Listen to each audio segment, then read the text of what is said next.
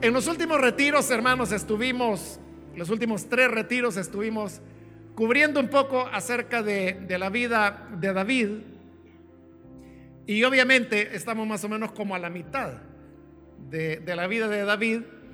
De tal manera que en esta oportunidad vamos a continuar justamente leyendo el versículo siguiente de donde nos quedamos en la última oportunidad. Terminamos con el versículo 5 en la última oportunidad, de manera que hoy vamos a leer del versículo 6 en adelante. Entonces dice el libro segundo de Samuel, capítulo 5, versículo 6, el rey y sus soldados marcharon sobre Jerusalén para atacar a los jebuseos que vivían allí. Los jebuseos, pensando que David no podría entrar en la ciudad, le dijeron a David, aquí no entrarás. Para ponerte en retirada nos bastan los ciegos y los cojos. Pero David logró capturar la fortaleza de Sión que ahora se llama la ciudad de David. Aquel día David dijo, todo el que vaya a matar a los jebuseos, que suba por el acueducto para alcanzar a los cojos y a los ciegos, los aborrezco. De ahí viene el dicho, los ciegos y los cojos no entrarán en el palacio. David se instaló en la fortaleza y la llamó ciudad de David.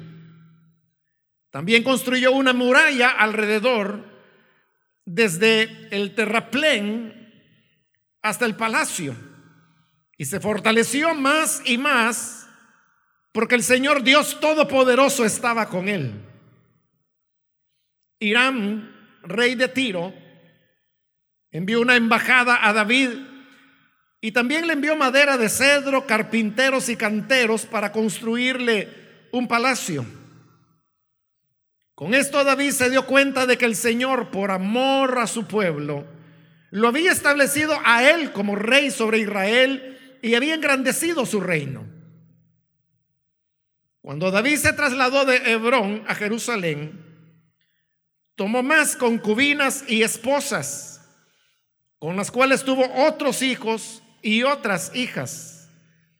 Los hijos que allí tuvo fueron Samúa, Sobab, Natán, Salomón, Ibjar, Elisúa, Nefe, Jafía, Elisama, Eliadá y Elifelet.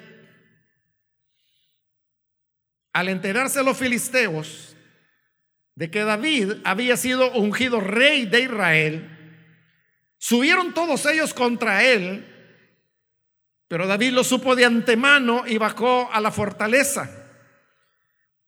Los filisteos habían avanzado desplegando sus fuerzas en el valle de Refayín.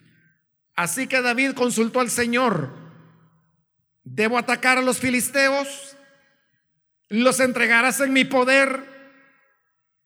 Atácalos, respondió el Señor. Te aseguro que te los entregaré. Entonces David fue a Baal Perasín y ahí los derrotó. Por eso aquel lugar se llama Baal Perasín. Pues David dijo, el Señor ha abierto brechas a mi paso entre mis enemigos, así como se abren brechas en el agua. Allí los filisteos dejaron abandonados sus ídolos y David y sus soldados se lo llevaron. Pero los filisteos volvieron a avanzar contra David y desplegaron sus fuerzas en el valle de Refayín. Así que David volvió a consultar al Señor. No los ataques todavía, le respondió el Señor. Rodéalos hasta llegar a los árboles de bálsamo y entonces atácalos por la retaguardia. Tan pronto como oigas un ruido como de paso sobre las copas de los árboles, lánzate al ataque pues eso quiere decir que el Señor va al frente de ti para derrotar al ejército filisteo. Así lo hizo David, tal como el Señor se lo había ordenado, y derrotó a los filisteos desde Gabaón hasta Hueser. Amén. Hasta ahí dejamos la lectura. Hermanos, pueden tomar sus asientos, por favor.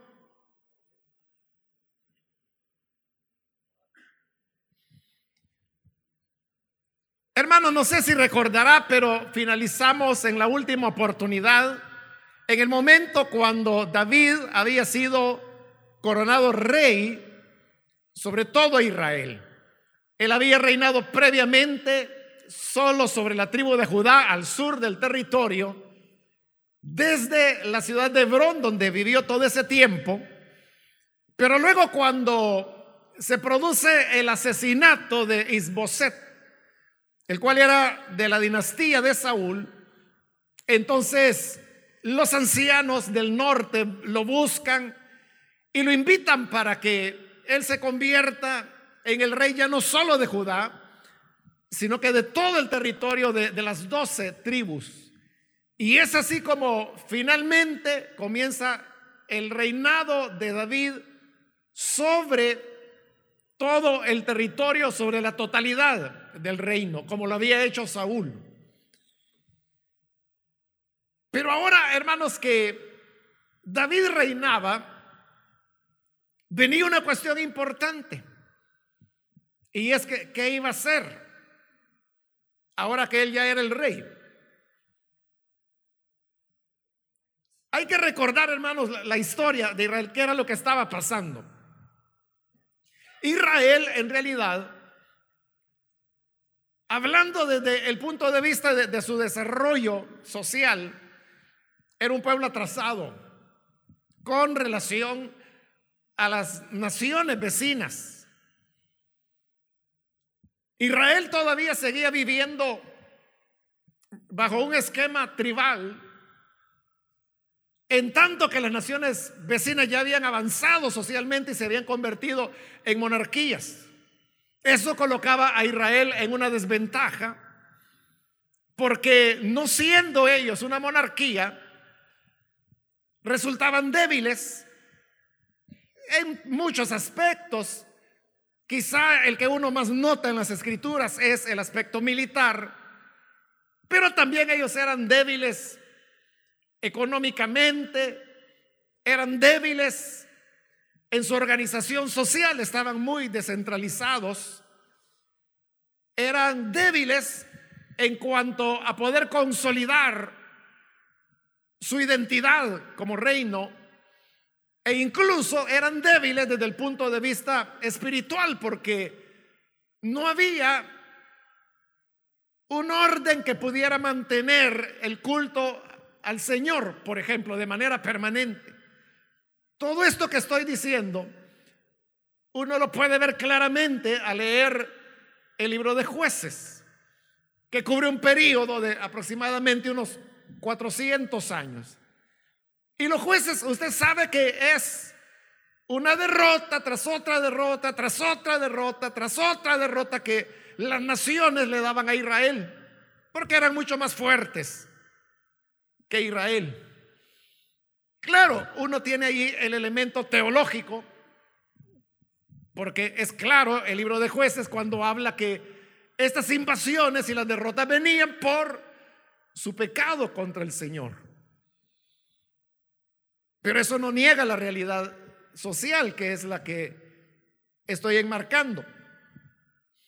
Y los jueces eran líderes tribales. Los jueces no es que ellos hayan sido una sucesión, o sea, porque uno al leer el libro de jueces, uno va encontrando un relato tras otro, tras otro, tras otro. Entonces eso le da a uno la idea de que primero hubo un juez, luego otro, luego otro, luego otro. Y no, no fue así. Varios de estos jueces ejercieron su papel de jueces simultáneamente. Es decir, que mientras Sansón estaba en determinado sector del reino, bueno, no era reino, del territorio, ese territorio tribal, había otro juez que estaba en otro punto, podía haber un tercero, hay que reconstruir históricamente el panorama para uno darse cuenta eh, en qué lugares y en qué momentos cada uno de ellos desarrolló su papel.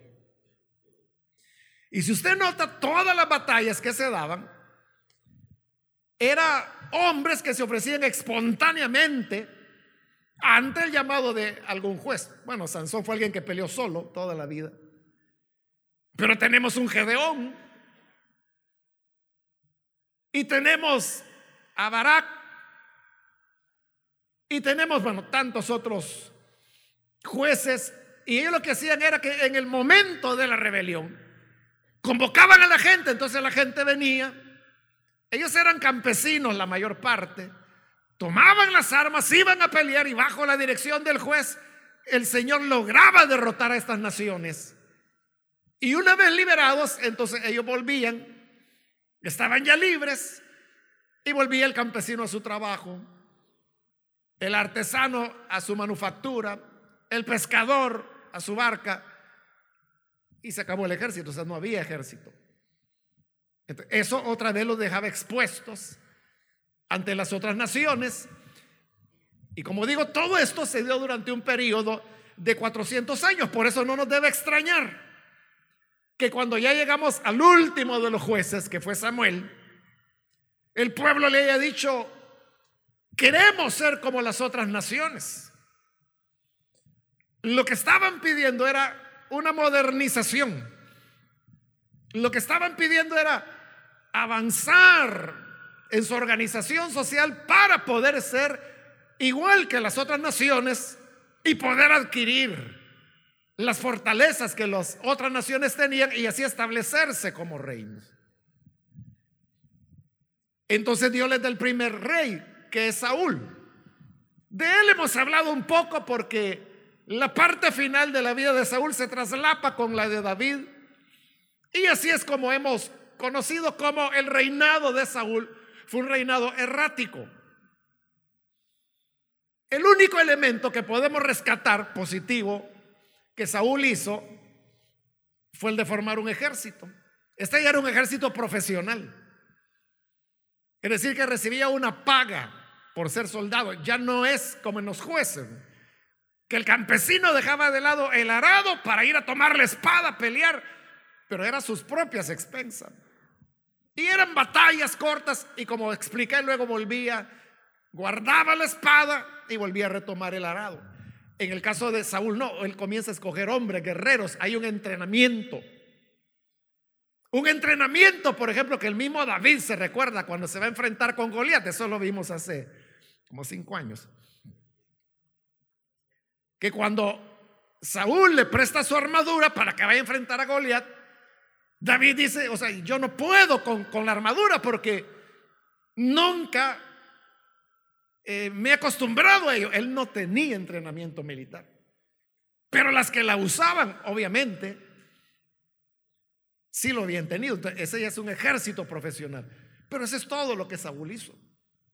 Saúl se enfrascó en el tema de la persecución en contra de David. Bueno, fuimos viendo su decaimiento, cómo casi llega hasta la locura, hasta que finalmente es derrotado por los filisteos y muere. Entonces, hoy tenemos un nuevo rey que es David, pero David se encuentra con un gran reto. Y es, ¿qué va a hacer? Es que ahí está la diferencia, hermano. Bueno, Saúl al principio, él ni quería ser rey.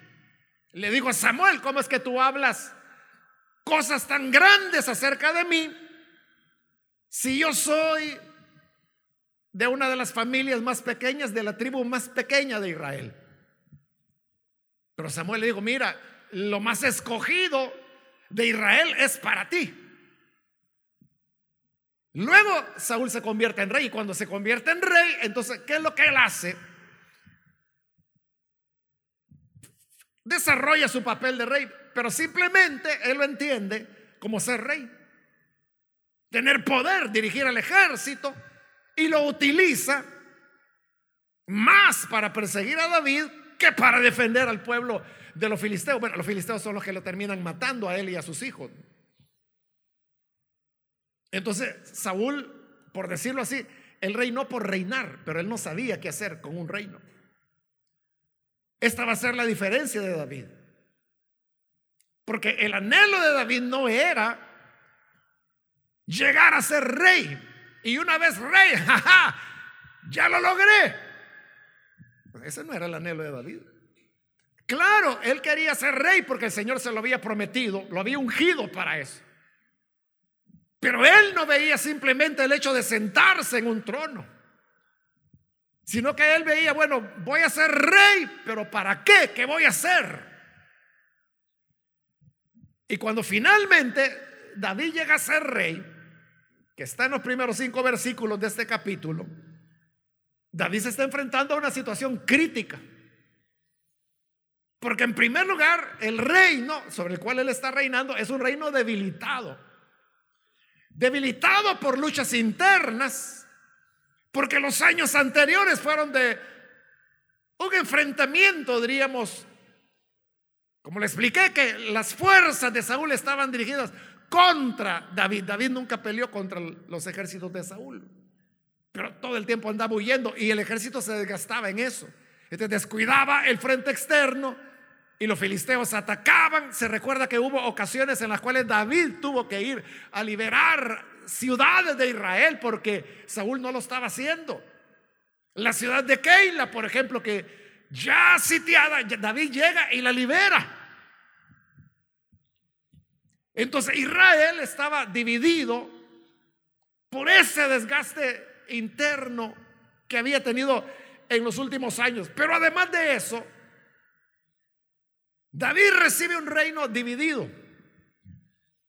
Nosotros solemos pensar que la división entre el reino del norte y del sur se dio por Roboán, cuando no quiso oír el consejo de los sabios ancianos que habían estado con su padre Salomón.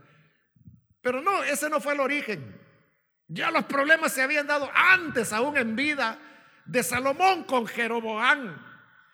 Pero ni siquiera ahí comienza. En realidad los problemas comenzaron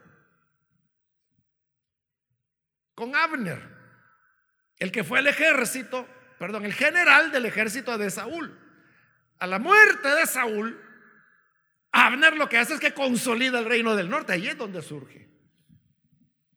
Y entonces toma a Isboset, el descendiente de Saúl, y lo coloca como rey y como lo dijimos en su oportunidad, él no era nada más que un rey de papel, porque realmente era Abner y la fuerza militar que él tenía quien lo sostenía. Y eso sí se demostró, porque en el momento cuando Abner le, retiró el, el, apoyo, rapidito mataron a Isboset.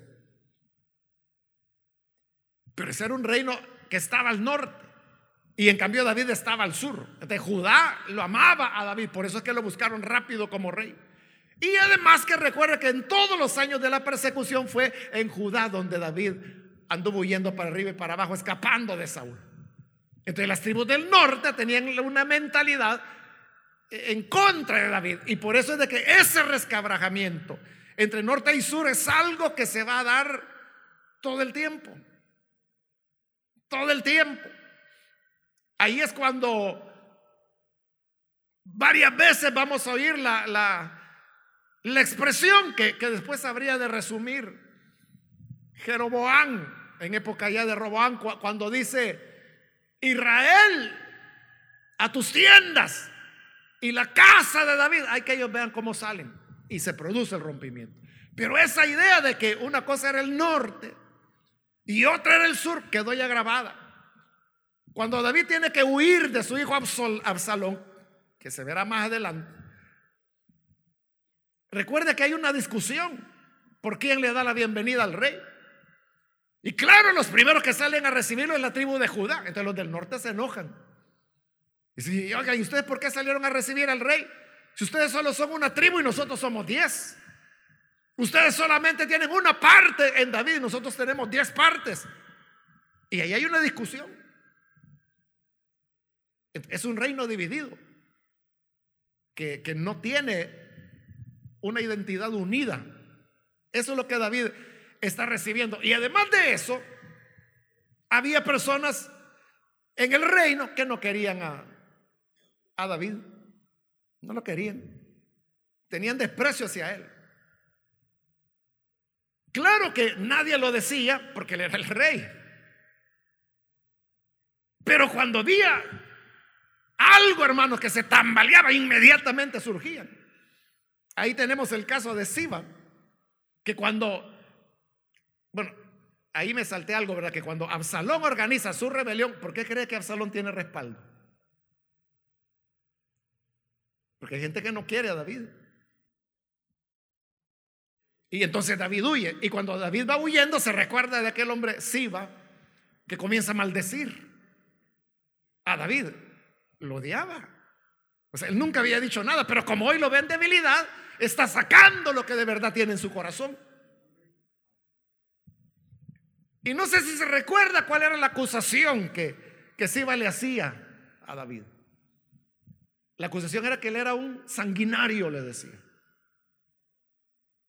que había matado a la familia de su señor, refiriéndose a la familia de Saúl. Pero fíjese, esto, que este hombre decía y le tiraba piedras y le arrojaba polvo a David, no era que fuera un desquiciado. No era que él estuviera inventando una calumnia, sino que había elementos que si uno está mal dispuesto, uno los puede interpretar como uno quiere. Y si él y otros no querían a David, la interpretación de hechos que se habían dado, habían hechos que, que se habían dado. Entonces la cuestión es cómo se interpreta. O sea, nosotros sabemos cómo se produjeron esos hechos porque la escritura lo dice. Pero la gente y que estaba predispuesta negativamente hacia David, lo interpretaban a su manera. Porque vea, había una cosa curiosa. Y es que todos los enemigos de David se iban muriendo y asesinados. Comenzando por el mismo Saúl. Siguiendo por los hijos de Saúl, que eran los sucesores en el trono. Nabal, que era eh, eh, el esposo de la que llegó a ser su segunda esposa, segunda esposa de David. El general Abner, que era el general del ejército de Saúl y termina asesinado. El mismo Isboset, que estaba reinando en el norte, también es asesinado. Y para colmo, los que lo matan se van donde David a decirle que lo han matado. Entonces vea, como uno ve la historia desde la óptica de David, porque así la cuenta la escritura. Pero pongámonos en el plano de que, mira hermano, David no era tan bueno. ¿No le parece extraño que todos los que se oponen a él, todos terminan asesinados? O sea, nosotros sabemos las circunstancias en que esas personas murieron. A ninguno mató, mandó a matar David. Pero es porque nosotros conocemos la historia. Pero estoy hablando, ¿verdad? Si uno pensara negativamente, ¿cuál sería la conclusión? la decía, este es un criminal, este es un sanguinario que al que le cae mal lo manda a matar, al que se le pone en medio lo asesina. Por eso le digo, lo de Siba no era que él fuera un chiflado, no. Y no era solo él, o sea, él es quien lo expresa y pero había mucha gente en Israel que no quería a David, así lo veían, como un criminal. Ese es el reino que él está heredando. Entonces, es un reino que está en crisis, está dividido, que no lo apoya a él, por lo menos un sector. Que está desgastado, está debilitado. Hoy está más débil que nunca. ¿Y para qué rey David? ¿Para qué sirve ser rey? Aquí es donde viene la genialidad de David, hermano. Y es que David sí sabía lo que quería hacer. Y lo hace. Porque de ese reino, ya casi, hermanos, agonizante, digamos. David lo va a convertir en un reino poderoso, conquistador, que hace temblar a las demás naciones, donde logra derrotar diversas naciones que las vamos a ver más adelante. Y lo saca adelante a la modernidad, lo consolida, lo centraliza, establece una monarquía y una de las monarquías más sólidas de la región. Por eso es que el reinado de David teológicamente es presentado como una prefiguración del reinado del Cristo. Porque eso es lo que el Cristo hará. Que lo, de donde hay muerte sacará vida, donde hay división sacará reconciliación, donde hay odio sacará amor. David, por eso es el prototipo, por eso es que su figura prefigura al Cristo, al rey de Israel, al que habría de venir. Pero entonces hoy el tema es cómo lo logra David. En primer lugar, hermanos, hay un tema que aquí no está en las escrituras porque no tenía por qué relatarlo, pero extra bíblica por documentos extrabíblicos, se sabe que en el momento cuando David llega a ser rey, era un momento clave en su, en su entorno, porque en el sur, donde era Egipto, Egipto no tenía en ese momento una política expansionista. Es decir, el vecino del sur, que ya era una potencia mundial, no está atacando, y no lo va a hacer durante los 40 años del reinado de David, ni durante los 40 años del reinado de Salomón. Entre otras razones, porque la hija del faraón es la esposa de una de las esposas de Salomón. no hay problema ahí. Y por el norte, los sirios tampoco están atacando porque ellos tienen otras guerras que las vamos a ver más adelante contra los arameos. Entonces no están atacando en ese momento. Entonces, ¿qué es lo que David ve ahí? Que él tiene una ventana de oportunidad, tiene tiempo para fortalecerse, porque si en ese momento, hermanos, Egipto o los sirios hubieran atacado, hermanos, Israel sería ya un recuerdo nada más. Ahí hubiera sido el fin. Pero entonces, ¿qué, qué nos dice esto, hermanos? Que, que David era alguien, en primer lugar, que estaba informado de qué era lo que estaba ocurriendo. Y por estar informado, él se da cuenta que hay esa ventana de oportunidad. Y él dice, pues, aprovechemos. O sea, él no sabía cuánto tiempo iba a durar esa relativa tranquilidad en la zona. Claro, habían otros problemas y ahí lo hemos leído, guerra contra los filisteos. Después vamos a ver guerra contra los moabitas. Pero estas naciones, hermanos, claro, eran problemas, pero no como los egipcios, no como los sirios, que son los que van a acabar con el reino del norte siglos después. Entonces él dice, aquí hay una oportunidad, pero él logra leerla. Si él no logra leer eso, él hubiera dicho, no, si no hay nada que podamos hacer. Ya todo está perdido. Este es el final. En mala hora vine a ser rey. Hoy que ya todo se está acabando, dividido, que la gente, o por lo menos un sector de gente, no lo quería, hoy me hacen rey. No, David entonces se da cuenta que tiene una oportunidad, entonces se pone a trabajar. Y lo primero que hace, versículo 6, el rey y sus soldados marcharon sobre Jerusalén para atacar los jebuseos que vivían ahí. Eso es lo primero que David hace. ¿Qué es lo que David está haciendo? Él lo que quiere, hermanos, es, como está dividido el norte con el sur, él quiere enviar un mensaje de imparcialidad. Él lo que quiere decir es, es cierto que yo he vivido y he reinado siete años en el sur, pero yo no soy del sur, también soy del norte. Y a los dos los voy a tratar y imparcial. Entonces, ¿qué es lo primero que hace David? Que está planeando cambiar el centro de su gobierno. Porque ha sido en Hebrón, pero eso está bien al sur. Entonces, él quiere trasladarlo hoy a lo que se va a convertir en Jerusalén.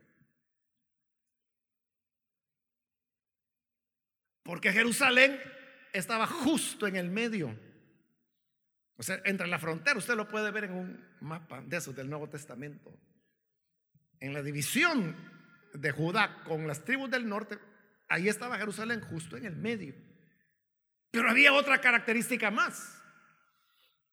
Y es que dice que esta colina, porque eso era, ¿verdad? Una colina.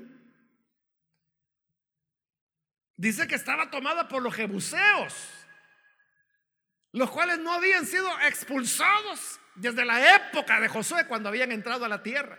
Y no los podían expulsar porque era una ciudad amurallada, inexpugnable. Por eso se van a burlar de David.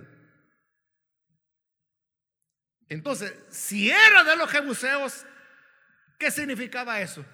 Que no pertenecía a ninguna tribu. No era de Judá y no era de ninguna otra tribu.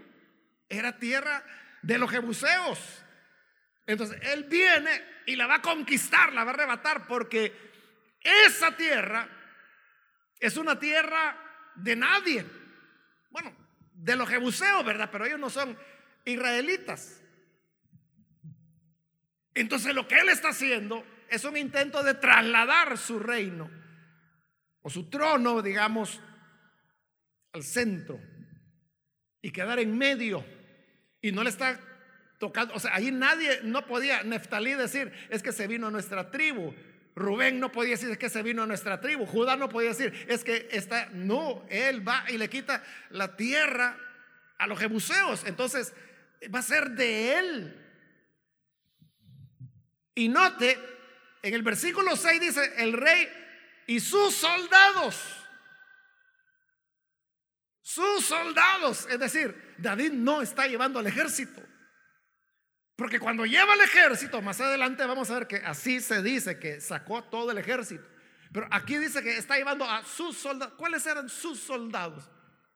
Eran esos 400, 600 hombres que se le habían juntado a él todo el tiempo que le habían dado huyendo de Saúl. Es decir, es su gente. Muchos de los cuales eran familia de él, como lo vimos en su oportunidad. Él no está utilizando al ejército, porque entonces iba a ser una conquista de Israel. Él toma a sus hombres, los que le habían acompañado siempre desde que él andaba huyendo. Se recuerda a aquellos amargados, endeudados. Esos son sus soldados. le dice, bueno muchachos, aquí tenemos una tarea. Vamos y vamos a tomarnos la ciudad de los jebuseos. Que era una colina. Entonces, todo estaba en desventaja. Era una colina y usted sabe, en una guerra el que tiene la altura controla todo. Y además era una ciudad amurallada, no se podía entrar. Pero como David era un guerrero y estos 300, 400, saber cuánto llevó en esa oportunidad. Hermanos, ya venían de donde asustan. Entonces está bonito el reto, démosle. Pero ¿qué es lo que David está haciendo? O sea, es una conquista de él. No se la puede atribuir Nadie, ni siquiera el ejército de Israel, no puede nadie decir, es que todos luchamos para darle un trono al rey. Él lo está construyendo. No se lo está debiendo a nadie.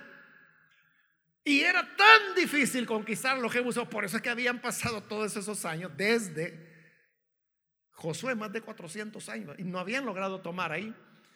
Y por eso los jebuseos se sentían muy confiados. Y entonces se burlan de él y le dicen, David, aquí no entrarás para ponerte en retirada. Suficientes los cojos, los ciegos que tenemos. No vamos a tener que molestar a los soldados. Todos estos que tenían limitaciones, que eran cojos, que eran ciegos, ellos te van a, derrotar. Se estaban burlando de David. Entonces David dijo, así. Con que los ciegos y los cojos, ¿no? Bueno, entonces vamos a hacer esto, le dijo David. Él tenía su plan ya. Y él, no se iba a enfrentar con la muralla, sino que había un acueducto de agua. Y entonces ahí es donde la ciudad se, se suplía de agua. Entonces dijo David, bueno, si ahí puede pasar el agua a la muralla, podemos pasar nosotros también. Y les dijo a sus hombres, oigan, todos vamos a entrar por el acueducto. No tenían por qué vencer la, la muralla, sino que había un paso por el cual entrar. Y entonces David les dice, todo el que vaya a matar a los jebuseos, que suba por el acueducto para alcanzar a los cojos y a los ciegos, porque los aborrezco. David dijo eso para quitarse la burla que le estaban haciendo. Como le decían, mira, aquí estamos tan firmes que los ciegos y los cojos te van a derrotar. Entonces mátenlos a todos, dijo David. Maten a los cojos, maten a los ciegos, porque yo los aborrezco. O sea, David no es que tuviera nada contra los ciegos o contra los cojos. Él lo dijo así. Porque era, hermanos, para quitar la burla, lo propio que, que le habían hecho. Y entonces entre la gente se generó el dicho, que ahí lo dice en la parte final del versículo 8. Los ciegos y los cojos no entrarán en el palacio o no entrarán en la casa. Y eso, hermano, se convirtió en norma. De tal manera que a partir de ahí, como David había dicho que él aborrecía a los cojos y a los ciegos, ellos no podían subir a Jerusalén. Y después, cuando Salomón construye el templo, entonces se le aplicó al templo también. Entonces la idea era que los ciegos y los cojos no podían subir ahí, no podían entrar al templo, no podían entrar a la casa. Y eso se mantuvo, hermano, durante siglos. Hasta que llega el Nuevo Testamento, aparece Jesús. Y los ciegos y los cojos no podían entrar al templo. Basados en eso.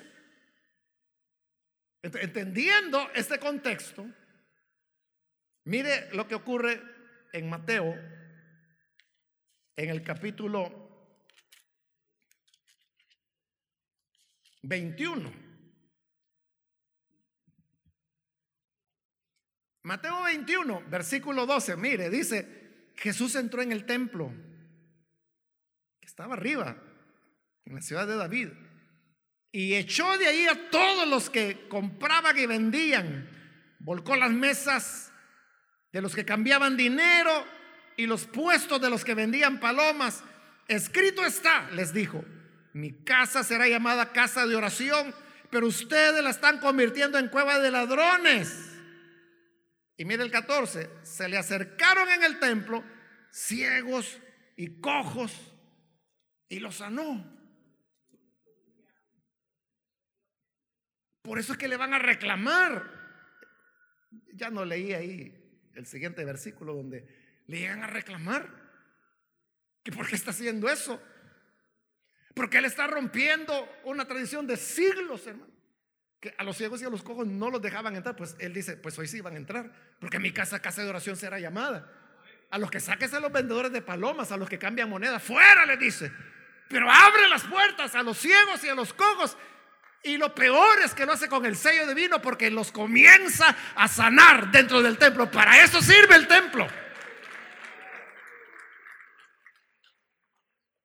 Ese es el origen, hermanos, y el sentido de lo que Jesús está haciendo allá en Mateo. Ahora, versículo 9, David se instaló en la fortaleza y la llamó ciudad de David. Ahí está. No era tribu, no era de ninguna tribu. Le pone el nombre de ciudad de David. Aquí va a ser la ciudad de David y no lo está poniendo, hermano, por egoísmo, ¿verdad? o por adularse a sí mismo. Esta es la ciudad que lleva mi nombre. No, es que es para que la gente, y era la realidad, por eso es que ha hecho todo esto. Porque Él la conquistó. Entonces le pertenece a Él. Y por eso le pone la ciudad de David. ¿Por qué? Porque entonces desde ahí Él puede reinar sobre todo Israel. Y con eso está demostrando que Él no es del sur, tampoco es del norte, es rey de todos. En otras palabras, la ciudad de David, hermanos, es lo que en los grandes países, ¿verdad? Como los Estados Unidos, por ejemplo, se el nombre de, un distrito federal. Como la ciudad de Washington. Washington no pertenece ni a Virginia ni a, Maryland, ¿verdad? Que son los estados que, la rodean como un sándwich. Pero no pertenece a ninguna, es federal, eso pertenece a toda la nación. Y así era México, ¿verdad? Por eso era México Distrito Federal. Hoy lo han cambiado Ciudad de México, yo todavía no, he leído realmente en qué consiste el cambio y por qué le cambiaron nombre y por qué dejó de ser Distrito Federal. Entonces, ¿qué significa eso? ¿Simplemente le cambiaron el nombre o significa que ha dejado de ser una jurisdicción federal?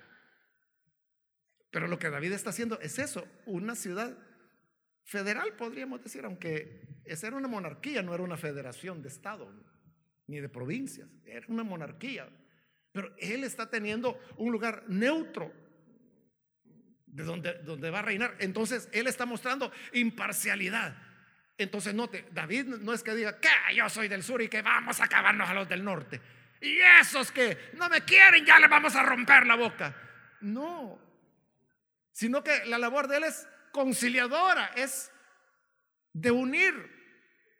Y por eso es que él se coloca en una situación de neutralidad. Dice, allí yo voy a reinar.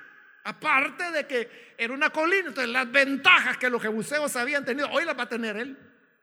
La altura, y por eso se pone a construir la muralla, lo dice el versículo 9. También construyó una muralla alrededor, desde el terraplén hasta el palacio. Ahí se está adelantando porque aquí ya hay palacio, ¿verdad? Pero está haciendo como un resumen de que lo que David hizo es que fue una muralla y eso defendió a Jerusalén, hermanos, por siglos. Hasta que llegó Nabucodonosor. Y dice el versículo 10, se fortaleció más y más porque el Señor Dios Todopoderoso estaba con él. Entonces ya no es aquel Israel debilitado, dividido, casi agonizante, sino que se está fortaleciendo y fortaleciendo, porque ¿qué está haciendo David? Está construyendo una auténtica monarquía. La monarquía no la hace el hecho que haya un rey, porque se puede tener un rey como lo fue Saúl, pero la gente seguía igual o peor. Pero se podía tener una monarquía bien establecida y eso es lo que David está haciendo. Pero luego, como ya se están constituyendo como una monarquía, usted sabe de que establecido un Estado, una cuestión necesaria, todo, todo el tiempo ha sido así, es la necesidad de relaciones comerciales y por lo tanto políticas. Y eso justamente es lo que ocurre, dice el versículo 11, Irán, rey de Tiro, al norte, envió una embajada a David. Esta fue la primera misión diplomática que David recibió como rey. Porque en toda la historia anterior de Israel, hermano, nunca había llegado un embajador de ningún lado.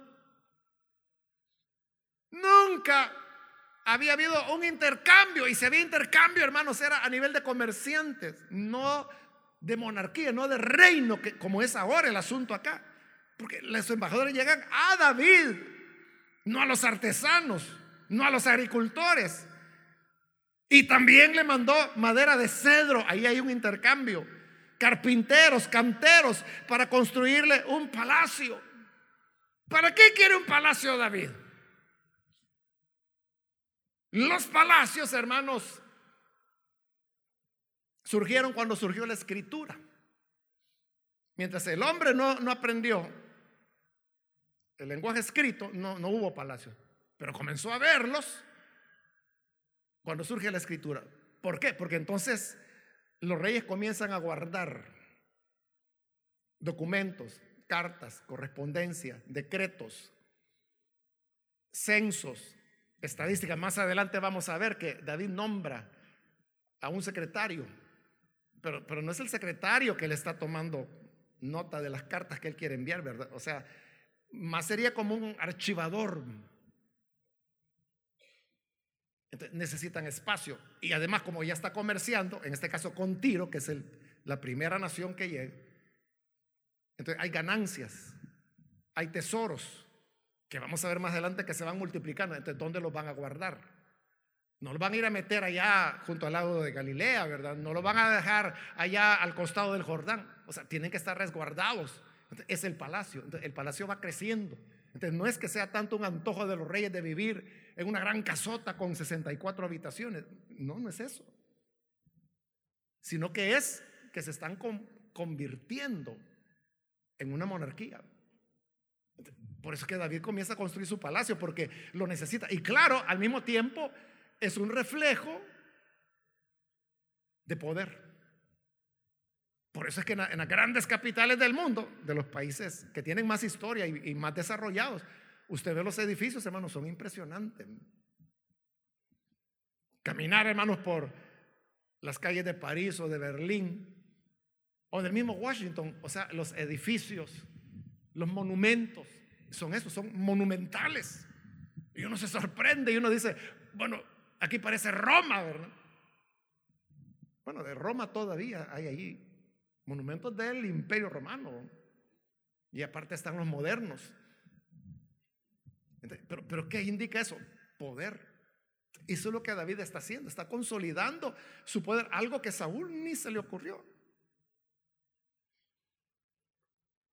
Versículo 12. Con esto David se dio cuenta de que el Señor, por amor a su pueblo, lo había establecido él como rey sobre Israel y había engrandecido su reino. O sea, no solo es él el gran rey, su reino está siendo engrandecido. Lo está consolidando. Y aquí viene, hermanos, un elemento que es el versículo 13. Cuando David se trasladó de Hebrón, aquí está ya el traslado, ya está el palacio. Entonces abandona Hebrón y se va a la ciudad neutral, a Jerusalén. Allí dice, tomó más concubinas y esposas con las cuales tuvo otros hijos y otras hijas. Y ahí están los nombres de los hijos, no de las hijas, pero de los hijos que le nacieron ya en Jerusalén. Entre ellos está Salomón, que es la primera mención que se hace de él. Y que es como una anticipación de la historia que va a seguir. Pero usted puede ver que eso se dice así, hermanos, sin pedir permiso, ¿verdad? Y sin emitir ningún tipo de juicio. Igual pues que se dice que Jacob tuvo una esposa y luego otra, y luego otra, y luego otra. Y, no hay un juicio ético o moral que la escritura no lo da. Pero ese silencio no significa que lo apruebe, ¿verdad? Es, es simplemente de que así era, hermano, la cultura en la cual todo esto estaba ocurriendo. Entonces, ¿por qué David ya tenía cinco esposas en este momento. Solo vimos anteriormente, él ya tenía cinco esposas. Y ahora dice que está tomando más concubinas y esposas. Se casó con otras mujeres, con las concubinas no se casaba, eran solo concubinas. Las concubinas eran como, eran esclavas. Y eso no significa que estuvieran a la fuerza, ¿verdad? Pero eran simplemente para tener relaciones con ella. Y algunas de estas concubinas quedaban embarazadas y tenían hijos, pero no eran reconocidos como hijos, porque eran de concubina. Solo los que son de las esposas son los que se mencionan ahí. Y los varones, a las niñas no se las menciona. Pero ¿por qué David está haciendo esto? O sea, porque estamos hablando de una consolidación de la monarquía. ¿Y qué tiene que ver el mujer al que tiene? Ahí hay dos elementos, hermanos. Uno es eh, el elemento de, su engrandecimiento, de lo que acaba de decir el versículo 12, que el Señor estaba con él, que lo había establecido como rey y que estaba engrandeciendo su reino. Y enseguida viene el detalle de las mujeres, de las concubinas y esposas. La misma ley de Moisés lo establecía, que un hombre podía casarse con una mujer. Pero si tomaba una segunda, ahí lo dice la ley de Moisés, que a la segunda tenía que darle lo mismo que le daba a la primera. Y no podía descuidar a una por favorecer a la otra. ¿De qué significaba eso? Que el que tenía dos esposas tenía que tener suficiente solvencia para sostener a ambas. Igual que los musulmanes hoy en día que en las regiones fundamentalistas, que hay varias en el mundo, el musulmán tiene derecho a tener hasta cuatro esposas. pero casi nadie las tiene. Casi nadie las tiene. ¿Por qué cree usted que no las tiene? No tienen. No tienen cómo sostenerlas. Te tienen una. Tal vez alguien por ahí que le ha ido más o menos en la vida tiene dos. Tres, ya es difícil. Y alguien que tenga cuatro, saber si habrá. Bueno, tal vez esos sultanes, ¿verdad? Que no son fundamentalistas, pero alguien así millonario. Y David tiene un chorro. Entonces, cada una, hermano, era un hogar que había que sostener. Entonces usted dice, hombre, si yo apenas puedo con mi mujer. Y los hijos, ¿verdad? Imagínese que tuviera, bueno, David ya tenía cinco. Y ahora tiene más esposas, más concubinas. Más adelante se va a decir que llegaron a ser 300. Usted podría sostener 300 hogares. Entonces, ¿qué es eso? Es poder símbolo de poder. Y por otro lado está el tema de las alianzas, ¿verdad? Que muchas veces, ¿qué es lo que Salomón va a hacer? Que logra acuerdos con naciones casándose con las hijas de los reyes o con las princesas. al casarse, como una de las esposas que tomó fue la hija del faraón, entonces tranquilo con el sur, ¿verdad? Sabía que su suegro no le iba a atacar si ahí estaba su hija. Tranquilo, 40 años de paz. Por un matrimonio probablemente algunas de estas esposas, porque como este es un resumen, ese versículo, haya sido por ese tema de las alianzas y otras simplemente como una demostración de poder, de, su capacidad. Pero ¿qué significa eso? Que se está consolidando. O sea, este ya no es el Israel que recibió de Saúl. Eh, a Saúl con su misma negrita le tocó toda la vida. No pudo tener otra. Es que no pudo montar el reino. Pero mire David por dónde vaya.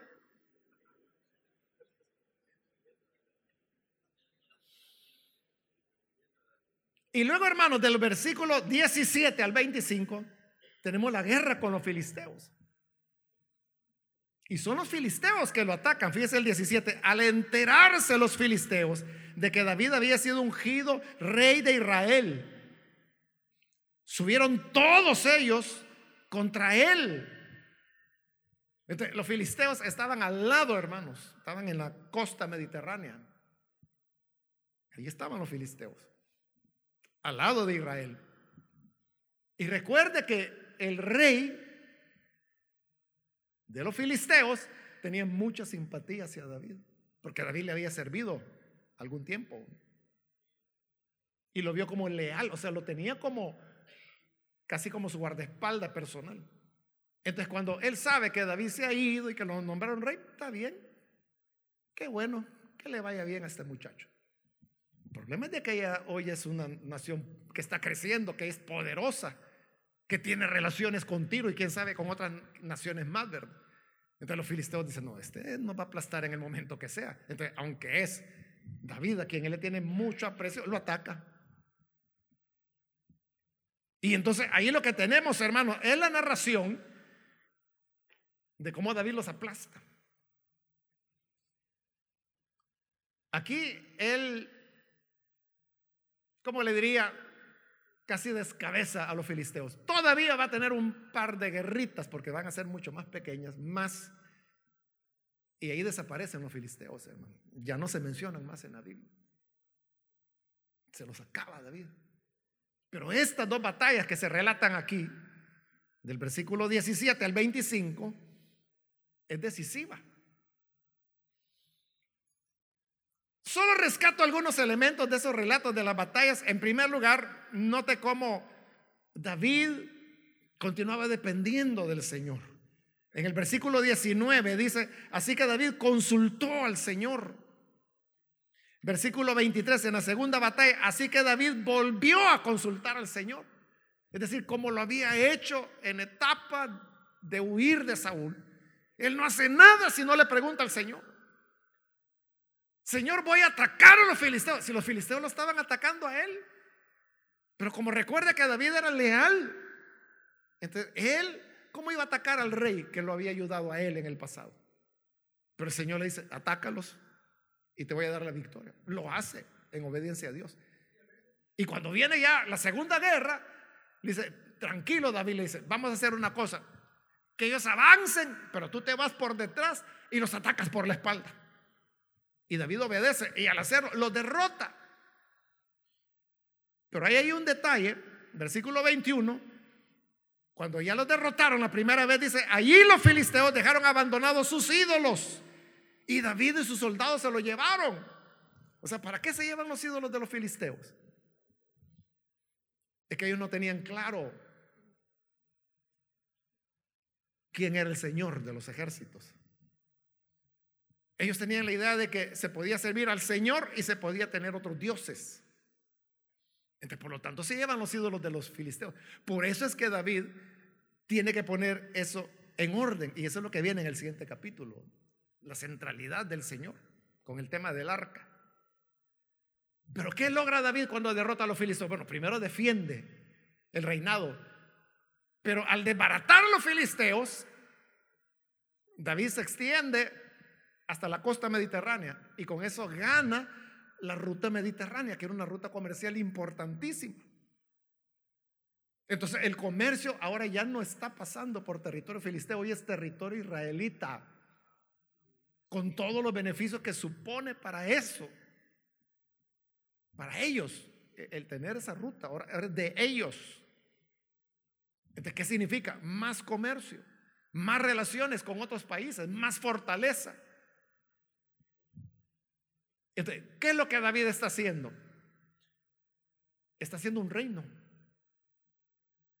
Pero aquí hay una clave, hermanos. Todo esto no fue casual. O sea, usted puede ver que cada paso que David va dando es premeditado. No es que las cosas se fueron presentando, ay, ahí vamos a ver qué dice el Señor. No, él tenía un plan. O sea, él estaba clarísimo. Eso es lo que Saúl nunca tuvo. Saúl llegó a ser rey y no sabía qué hacer con el reino. Él no tenía un plan, no sabía qué hacer. Entonces, una primera lección, hermanos, que podemos extraer de todo esto es de que si queremos ser efectivos en la obra de Dios, debemos tener un plan de qué es lo que vamos a hacer. Porque usted puede decir, no, es que mi oración en mi juventud siempre fue, Señor, yo quiero que me uses, yo quiero ser un ministro de tu evangelio. Bueno, si está aquí es porque a lo mejor ya es ministro del evangelio. Pero ahora, ¿para qué? O sea, simplemente por serlo. Usted puede decir, no, es que lo que pasa es que quiero predicar. ¿Para qué? O sea, estamos hablando no de, las cuestiones inmediatas, sino que las cuestiones estratégicas. ¿Cuál es el plan? En otras palabras, lo que también en otras ocasiones hemos llamado una visión de hacia dónde va la cosa, hacia dónde queremos llegar, porque si no sabemos a dónde queremos llegar, no vamos a llegar a ningún lado. Y como no sabemos a dónde vamos, a dónde queremos llegar, nunca vamos a saber si llegamos o no llegamos, si lo logramos o nunca lo logramos. Si estamos cerca, nos estamos alejando o acercando, no lo sabemos porque no sabemos a dónde vamos. Por eso es que un señor por ahí que es millonario dijo en una ocasión, un tonto con plan vencerá a un sabio sin plan. el plan es la clave. Si tienes un plan, vencerás. Si no, no. Eso es lo que David tenía. Hermano, si a Salomón le tocó irse a sentar en el sillón. Es que David había construido todo ya. Ya estaba marcado el camino, ya estaba hecho lo que se tenía que hacer. Pero a él le tocó construirlo. O sea, por eso le digo, David es prototipo del Cristo. Porque es el que le da la victoria a su pueblo, el que lo fortalece, el que sale adelante. Y aún con todos estos logros de David, siempre hubo gente que no lo quiso. Siempre, durante el reinado de David y de Salomón, usted sabe, la gente nunca se rebeló. Esa división entre sur y norte no surgió. hasta que llega el torpe de Robán. Ahí vuelve a surgir el descontrol. Pero fíjese, había estado latente. Pero ahí está la clave. David tuvo la habilidad de manejar eso. Salomón también. Porque su poder, su fortaleza, la centralización de la economía, de la guerra, del gobierno y de la religión, que es lo que viene a continuación. O sea, ¿por qué cree usted que se lleva el arca a la ciudad de David? ¿Por qué no la devolvió a Silo? Porque ya había estado en la época de los jueces, en la época de Samuel. ¿Por qué se la lleva a la que había sido la tierra de los jebuseos? Quería tenerla al lado, porque eso lo validaba a él. Toda la gente que iba a adorar delante del arca, ahí al lado estaba el palacio de David. Y ahí estaban los guardias. Y era un palacio grande, de cedro, que venía del norte, de Tiro. Ahí estaba el símbolo de la riqueza, del poder, de la prosperidad, de la grandeza, de la gloria. Y todo israelita tenía que ir. Porque ahí era donde estaba el arca. Entonces, es una forma de, de validarse, pero al mismo tiempo les está diciendo, este es el Señor. Este es el verdadero Dios. De eso vamos a hablar mañana. Pero entonces, si estamos diciendo, hermanos, que se necesita tener un plan, ¿cómo hacemos un plan? Porque no es inventar lo que uno quiera, ¿verdad? En primer lugar, hermanos, nosotros podemos elaborar un plan observando, porque eso es lo que David hizo. David no, no es el inventor de la monarquía. Ya dijimos, ¿verdad? Que Israel era retrasadísimo con relación a las otras naciones. Hermano, los descendientes de Saúl, hermano de, de Jacob, ellos tuvieron reyes mucho antes. Así dice la escritura. Que tuvieron reyes mucho antes que Israel. Entonces ellos avanzaron muy rápido con las otras naciones, con la modernidad, diríamos, que hoy es antigüedad, ¿verdad? Pero por decirlo de alguna manera. Israel se quedó. Entonces, no fue invento de David la monarquía, él simplemente había observado cómo eran las otras naciones, qué hacían los reyes, qué era la clave que hacía un reino fuerte. O sea, yo aquí se lo he dicho, porque hoy todo esto es historia ya, ¿verdad? Pero en la época la gente podía preguntarse por qué son tan poderosos estos. Algunos lo atribuían a los dioses, otros lo atribuían al territorio, que vivían en las montañas, que vivían en el valle, porque tienen cerca el mar, como los fenicios. O sea, podían haber, pero habían elementos esenciales, que son los que David está haciendo. Y no porque él haya ido a una universidad a estudiar ciencias políticas. Había en esa época, pero en Israel no había, lógicamente, ¿verdad? Había en Egipto, por ejemplo, que es donde estudió Moisés. Pero David no, todo fue pura observación. Pero ahí está el punto, hermano. Ahí está el punto. Entonces, no se trata, hermanos, de ir a copiar, esa es otra cosa. Porque de reino a reino hay reino, ¿verdad? Y de iglesias a iglesias hay iglesias y de ministerios a ministerios hay todo tipo de ministerios. Entonces uno no puede copiar y decir, ah, como fulano hace aquí y hace así, eso voy a hacer yo. Como fulano usa TikTok para predicar, lo voy a usar yo también. Es, es una herramienta, hermanos, que, que se puede utilizar, pero la cuestión es de que esa capacidad de poder dar, que le digo un mensaje en dos minutos, eso no cualquiera lo tiene. O sea, no, no todos son un hermano Pablo, que en cinco minutos dio un disparo bien puesto. O sea, no toda la gente tiene esa capacidad. Entonces, uno no puede copiar. Uno no puede decir, bueno, voy a hacer como él hace, me voy a vestir como él se viste. O gente que imita, ¿verdad? La entonación de voz del fulano, del mengano. O sea, uno puede hacer eso. Pero ¿cuál es tu plan?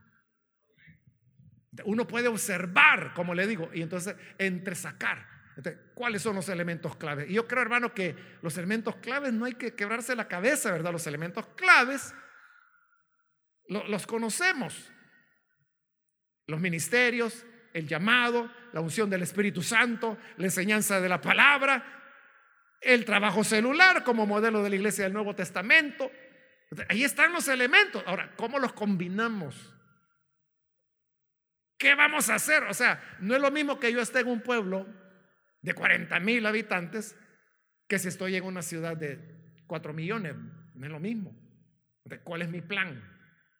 ¿Cómo lo construyó David? Observando, observando, enterándose de cómo otros lo hacían. Número uno. Y número dos, David también observó los errores que otros cometieron. Bueno, en Saúl tuvo mucho de qué aprender. Ahí él se dio cuenta de cosas que no tenía que hacer. Entonces uno no solo debe observar, hermanos, los ministerios exitosos, de los cuales uno puede aprender mucho, pero algunas veces tenemos que observar los que fueron derrotados. ¿Qué pasó? ¿Qué fue lo que salió mal? Y hay casos sonados, ¿verdad? Recientes. Se me van los nombres. Eh, bueno, Bill Hybel, ¿verdad? Es uno de ellos. Y uno puede preguntarse, bueno, ¿y ahí qué pasó? Y hay otro famoso, que ahorita no recuerdo el nombre, lo puedo buscar, pero también que fue un escándalo en el mundo cristiano. que falló. Entonces uno tiene que observar para saber qué no se debe hacer. ¿Qué fueron los errores que cometieron? O sea, ¿qué arruinó a esta persona? O sea, porque esta persona comenzó bien, iba bien, pero ¿qué pasó? ¿En qué se descuidó? Sería, hermano, que mucho lo, exaltaron. Me hablaban de ahí de, un predicador, un muchacho que, bueno, muchacho digo yo porque lo conocí joven, ¿verdad? Casi adolescente, o ella ya es un hombre adulto y todo, ¿verdad? Pero me contaban de que en la iglesia, cuando va a entrar a predicar, lo cargan, o sea, lo llevan cargado sobre una silla, un anda, no sé qué. Y que adelante va otra persona que le lleva los zapatos, imagínense. Hacen un desfile cuando él va a entrar a la iglesia para subir al púlpito. Como le digo, este muchacho estuvo en el IN, allá en Santa Ana, siendo muy joven, ¿verdad? O sea, yo lo conocí. Yo creo que ni el líder llegó a la iglesia. Y ahora lo andan ahí como que ese es un Dios. ¿Y qué pasó, verdad? O sea, cuando a mí me dijeron eso y me dijeron el nombre, fulano, ¿sí? ¿Estás seguro que fulano? Sí. ¿Y dónde queda la iglesia? Y me dijeron, en tal y tal lugar. Ah, pues sí, ahí es. Porque yo sé dónde tiene la iglesia él. ¿Qué le pasó?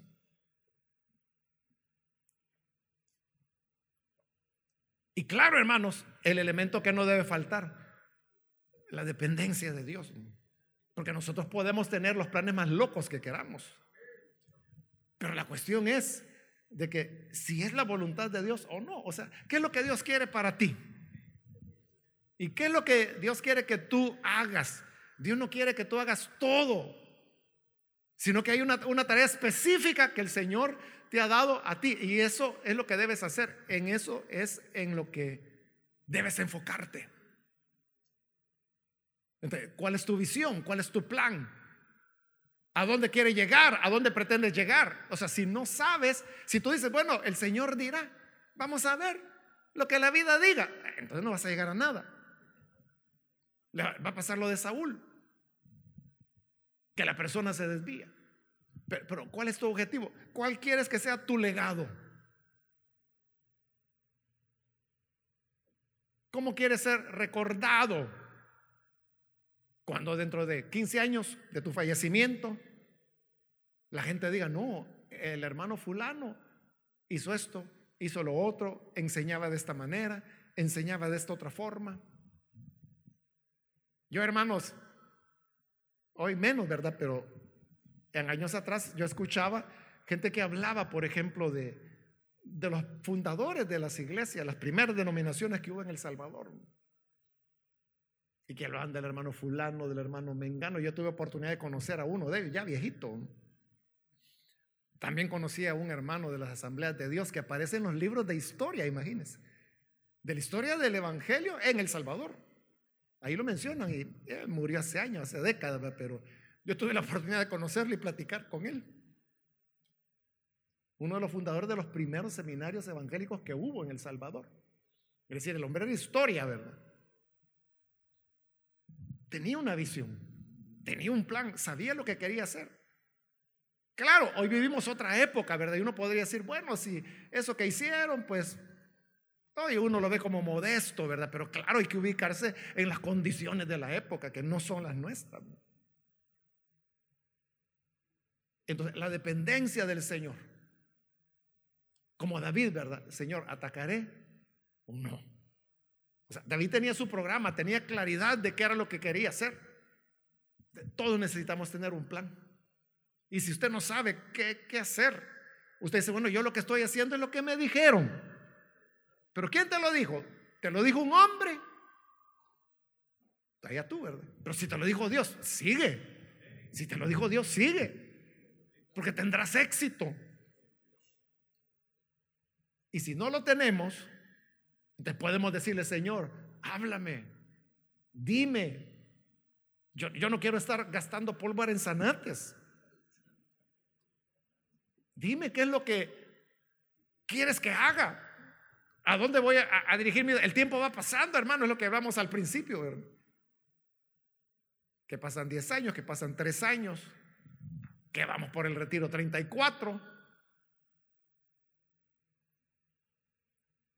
¿Cuántos tiene usted asistiendo? Hay algunos aquí que desde el número uno, ¿verdad? No hemos faltado a ninguno. Ya tenemos 34 años después, hermanos. Y hace 34 años antes, ¿a dónde usted se veía? ¿A dónde esperaba estar? Si le hubieran preguntado, ¿verdad? Porque ese es otro punto que uno no se pregunta.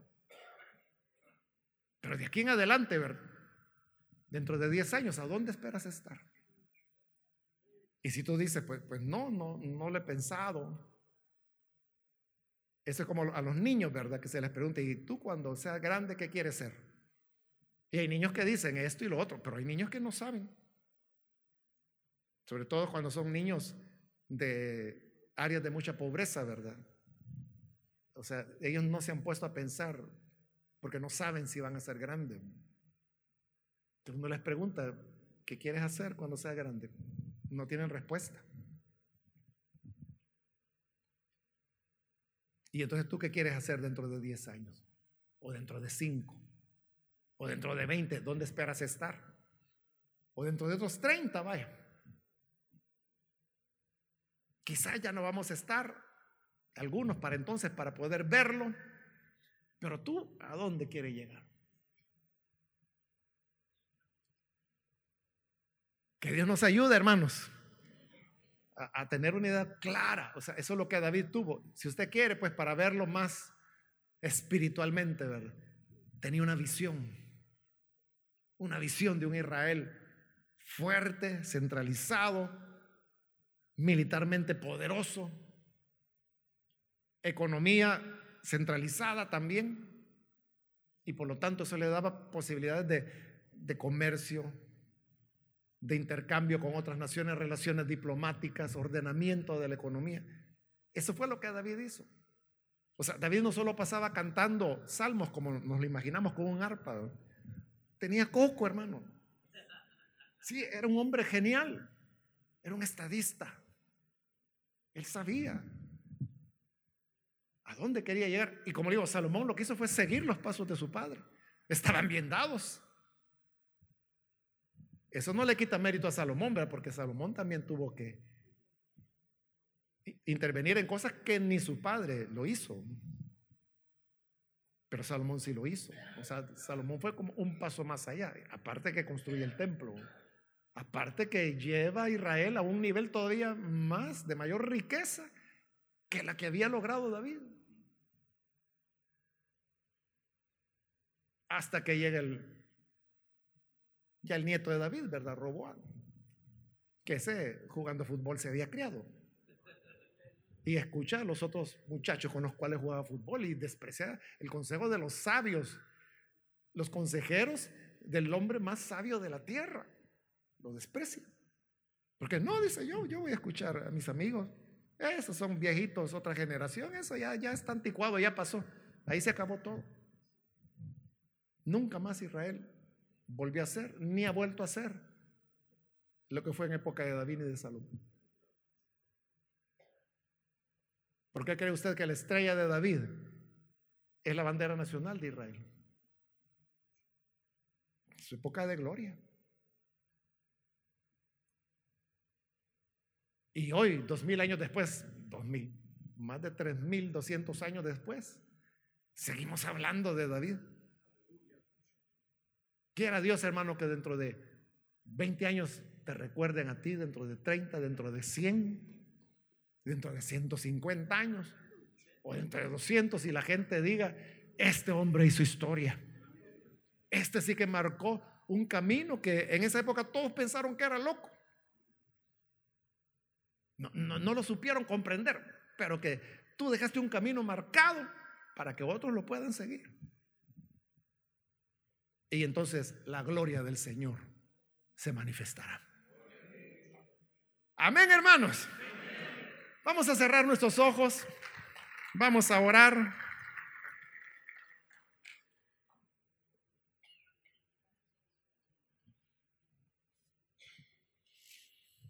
Teniendo nuestros ojos cerrados, hemos hablado, hermanos, de la importancia de conocer qué es lo que Dios quiere de nosotros. Tener una visión clara de hacia dónde vamos. Si no lo sabemos, cuando Jesús resucitó, él prometió que Él enviaría el Espíritu Santo. Y Él dijo, el Espíritu les va a guiar a toda verdad. Él les enseñará todas las cosas. Y el Espíritu vino, está con nosotros, está en nosotros, está en ti, ahí adentro de tu ser, de tu cuerpo. Allí mora el Espíritu Santo. Tu templo es la casa del Espíritu de Dios. Y este Espíritu es el que Él dijo que nos enseñaría todas las cosas. Entonces hoy podemos hablar con ese Espíritu y decirle, Señor, Espíritu de Dios, guíame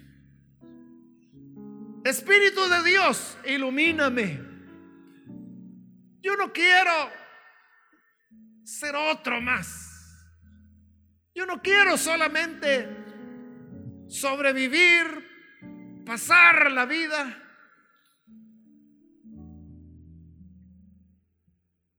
Y luego ser olvidado.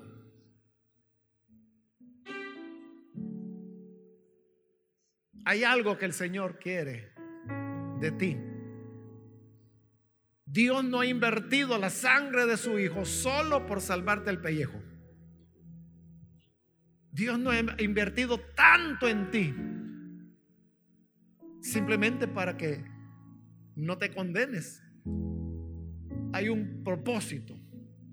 Y ese propósito puede ser muy grande como lo fue con David. O puede ser un propósito más sencillo, más humilde, pero necesario dentro de la obra de Dios.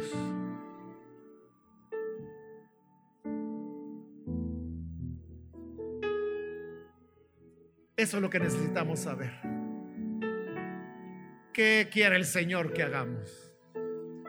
Si no lo sabemos, preguntémosle y digámosle, Espíritu de Dios, háblame. Espíritu de Dios, muéstrame cuál es el camino.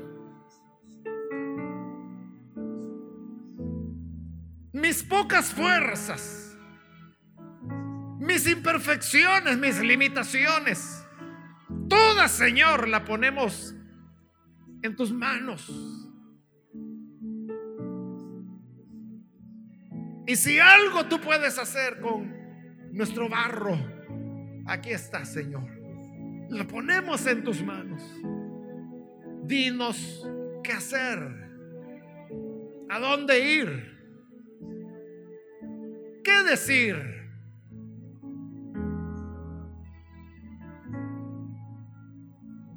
Hay un fin, hay un propósito. Da, Señor, a tus hijos la visión Ilumina nuestros ojos. Abre nuestros ojos espirituales para que podamos, Señor, enfocarnos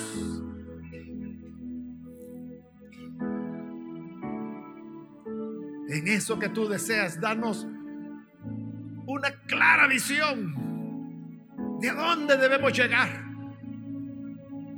Cada hermano aquí presente, Señor, dale la tarea que tú deseas que hagamos. Estamos, Señor, ansiosos de conocer. Estamos urgidos de conocer, Señor, tu voluntad. ¿Para qué nos has traído hasta acá? ¿Por qué estamos donde estamos? ¿Qué deseas, Señor, que nosotros hagamos? ¿Para qué te apareciste a nosotros? ¿Por qué nos escogiste, Señor? ¿Por qué nos llamaste? ¿Por qué nos ungiste? ¿Por qué nos has dado tu palabra? ¿Por qué nos has dado todas estas herramientas que deseas de nosotros, Señor? Háblanos. Háblanos, nuestro oído está atento.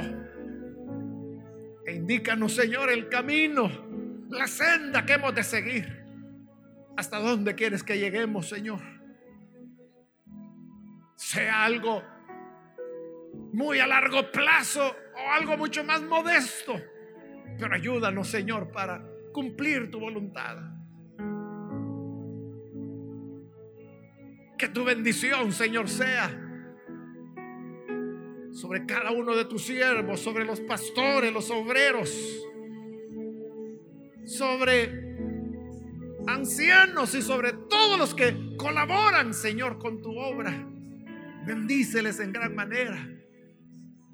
Los que estamos en una ciudad, los que estamos en un país, otros en otro, pero ahí donde nos has llevado, Señor, hay una tarea, hay una visión Enséñanos, Señor, a planear.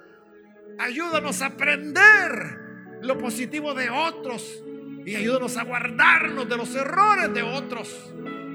Pero lo más importante, enséñanos a escucharte, Señor. Enséñanos a estar atentos a tu voz, a conocer tus caminos Guíanos, Padre.